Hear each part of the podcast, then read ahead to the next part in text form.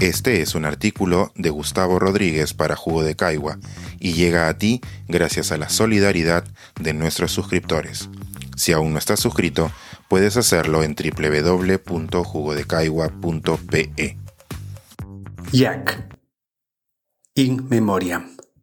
Jack era un niño que solía pasear bajo las soleadas moreras de Miraflores, manchándose a veces la boca con sus frutos, que una mañana se topó con unos granujas que apedreaban a un gatito en la avenida Pardo. La indignación que sintió entonces, combinada con la vergüenza de no haberlos enfrentado, no dejaba de agrietarle la cara casi 70 años después. Jack aprendió a bailar los ritmos tropicales de esa época con una empleada de su casa, turnándose las canciones con su hermano menor. La recordaba con cariño y gratitud y le achacaba a una tía mal pensada el despido de aquella chica alegre. Ya mayor, en las reuniones que organizaba con otros jubilados, Daba gusto verlo bailar mientras su hombro derecho adquiría un ritmo propio con riesgo de descoyuntura. También daba gusto escuchar los testimonios de quienes con los años llegaron a trabajar en su propia casa. Decían que nunca antes habían trabajado para un hombre tan considerado y justo. Jack leía mucho desde niño, y con los años consolidó una biblioteca donde primaban las humanidades. Le interesaba la filosofía, la historia, especialmente la de Egipto, la alquimia de la Edad Media. Cuando un amigo le contó el arrobamiento místico que había sentido al conocer el Vaticano, él le respondió que había sentido lo mismo cuando pisó los templos de Luxor a orillas del Nilo. Jack estudió medicina y se especializó en reumatología esa rama que estudia las enfermedades que el cuerpo se inflige a sí mismo. Tenía una gran capacidad deductiva y a pesar de la barrera que ocasionaba su timidez, muchos de sus pacientes lo querían. Con los años se convirtió en profesor principal de la Universidad de San Marcos y fue considerado un referente en América Latina de su disciplina. Una opinión extendida entre sus colegas y alumnos que nunca salió de su boca. Jack tuvo un padre hijo de ingleses y una madre de apellidos aristocráticos, algo que en un país como el Perú es medio boleto al recinto de los poderosos. Pero nunca se le escuchó alardear de sus ancestros ilustres, ni se le vio interesarse por los chismorreos de su familia. Para ingresar al círculo de sus afectos solo hacía falta tres requisitos ser transparente, tener bondad y no hacer alarde de ignorancia. Jack nunca lavó un plato. En realidad lo hizo una vez y durante años fue motivo de anécdota, porque en su casa materna tenía prohibido entrar a la cocina. Sin embargo, nunca le exigió a sus hijas que lo hicieran. A las tres las crió sin imponerles rutinas que hoy se considerarían machistas y confió en su criterio cuando tuvieron edad para escoger ropa, novios, evasiones y estudios. Jack y el whisky escocés eran uno, como el hombre y el caballo son un centauro.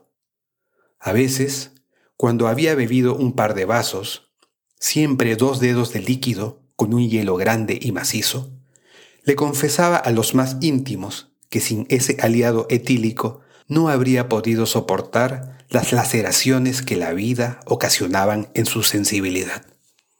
De jovencito enterró a un hermano que no soportaba la vida, y luego también a su única hermana. Fue testigo de la muerte inesperada del amor de su vida en la misma clínica en que trabajaba.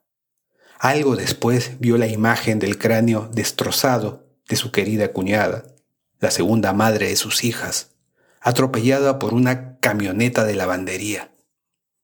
Y cuando más recientemente un colega le leyó su sentencia, Jack programó el tiempo que le quedaba con una sobriedad que mil vasos nunca le llegarían a quitar.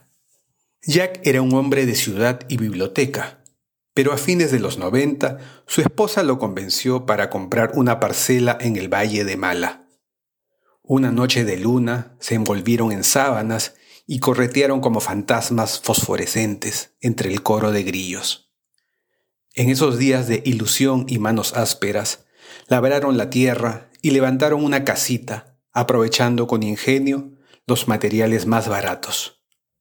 Cuando llegó la primera primavera, unas parras ninguneadas se cubrieron de verdor, y meses después la pareja sorprendió a sus amigos con una artesanal producción de pisco.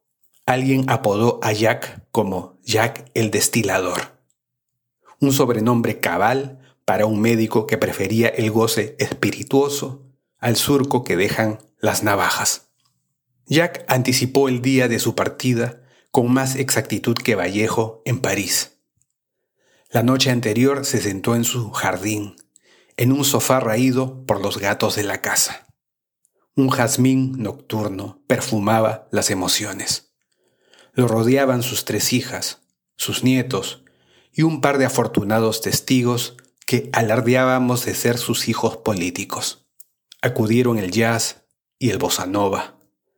Las copas chocaron en su nombre, y con la voz achacosa que su dolencia le permitía exhalar, nos hizo saber que había tenido una buena vida, y que no habría cambiado nada de ella con tal de llegar a ese mismo sofá rodeado de quienes se turnaban para abrazarlo. Jack Harrison García Calderón murió a la mañana siguiente en su cama, con la discreción que siempre gobernó sus pasos. Sus hijas y nietos se echaron a su lado durante el resto del día, entre velitas y flores, a ratos llorando, a ratos acariciándolo, aprendiendo de aquel hombre que se enfriaba cómo hay que enfrentarse a la muerte. Este es un artículo de Gustavo Rodríguez para Jugo de Caigua y llega a ti gracias a la solidaridad de nuestros suscriptores. Si aún no estás suscrito, puedes hacerlo en www.jugodecaigua.pe.